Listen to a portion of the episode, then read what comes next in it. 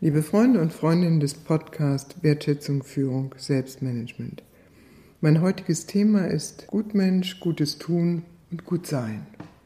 Gutmensch wurde zum Unwort des Jahres gewählt und diese Wahl sollte darauf hinweisen, dass der Begriff Gutmensch sich zu einem Kampfwort entwickelt hat. Insbesondere vom rechten Rand unserer Gesellschaft wird dieser Begriff verwendet, um die Menschen zu stigmatisieren, die sich hilfsbereit und hilfswillig für andere einsetzen. Dahinter steht die Vorstellung, dass dieses unangemessen sei, dass es kontraproduktiv sei, dass es der eigenen Gesellschaft schade und dass es deswegen bekämpft werden müsse. Gutes Tun charakterisiert aber genau diese Menschen, die als Gutmenschen verunglimpft werden. Gutes Tun ist Ausdruck von tätiger Nächstenliebe, von der Fürsorge, dem Mitgefühl für andere. Und Gutes Tun ist inspiriert von dem Geist, dass man mehr ist als nur die Eigeninteressen und sich gerne für das Wohl des Ganzen einsetzt. Niklas Brandschen, seinerseits Zen-Meister, hat ein Buch geschrieben, das heißt Vom Vorteil, gut zu sein. Und der Untertitel dieses Buches heißt Mehr Tugend und weniger Moral. Und er stellt eine Reihe von Tugenden in den Mittelpunkt seiner Überlegungen. Dazu gehört einmal die Klugheit, die Gerechtigkeit, die Tapferkeit, Maß halten und letztlich die Liebe. Aus diesem Kanon von unterschiedlichen Tugenden können wir bereits erkennen, dass Gutes tun nicht blind sein darf. Ganz im Gegenteil, Gutes tun muss inspiriert sein von Klugheit, von Gerechtigkeit, von Tapferkeit, auch von dem rechten Maß und dem Geist der Liebe. Noch über diese Begriffsbildung hinaus, deutlich hinausgeht, eine andere Sichtweise und da, wo man vom Gutsein als einem Wesenszug des Menschen ausgeht. Und da berufe ich mich auf eine Schrift von Sakyong Mipam mit dem Titel Den Alltag erleuchten und in dem vier buddhistische Königswege dargestellt werden. Und er beschreibt die Auffassung vom Gutsein in einer sehr grundlegenden Weise. Und ich möchte aus diesem Buch zitieren. Wir fangen an, den uns innewohnenden Reichtum zu erkennen, den Glanz, der hinter den Wolken aus Stress und Angst verborgen war. Die Natur des Geistes, und das ist jetzt entscheidend, die Natur des Geistes ist rein wie der Himmel. Wie der Raum ist diese in der Lage, Dingen Platz zu geben. Klar wie Wasser ist sie ohne Hindernisse, ohne Meinungen.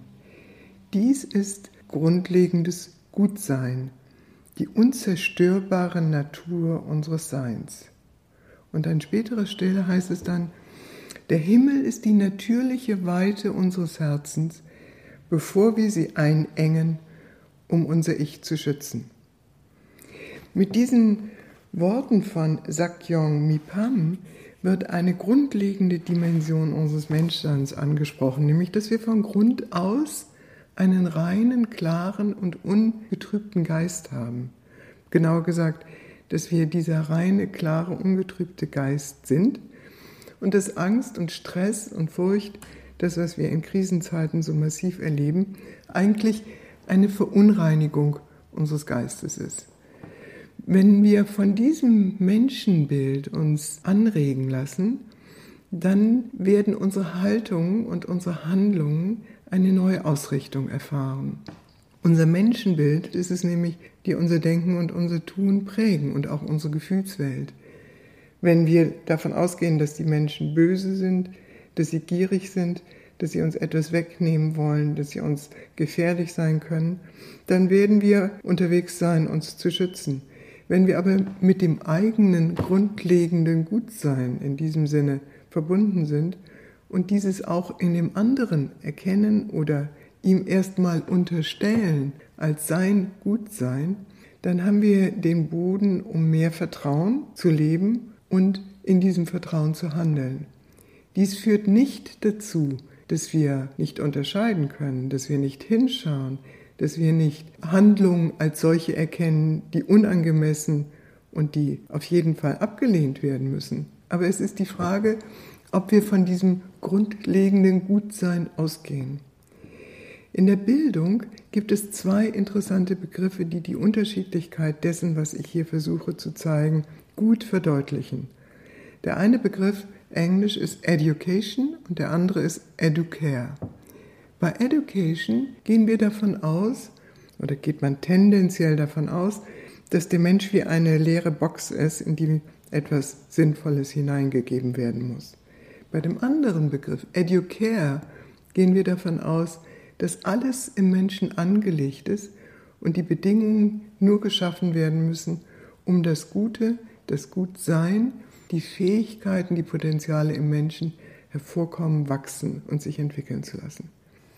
In diesem Sinne möchte ich Sie jetzt anregen, sich mit diesen drei Begriffen Gutmensch, Gutes Tun im Sinne der Tugendlehre und grundlegendes Gutsein auseinanderzusetzen und bei sich ein wenig nachzuspüren und nachzuforschen, mit welchem Menschenbild bin ich eigentlich unterwegs, was unterstelle ich oder was glaube ich, wie der andere, der mir gegenübertritt, unterwegs ist und welche Handlungen erwachsen daraus.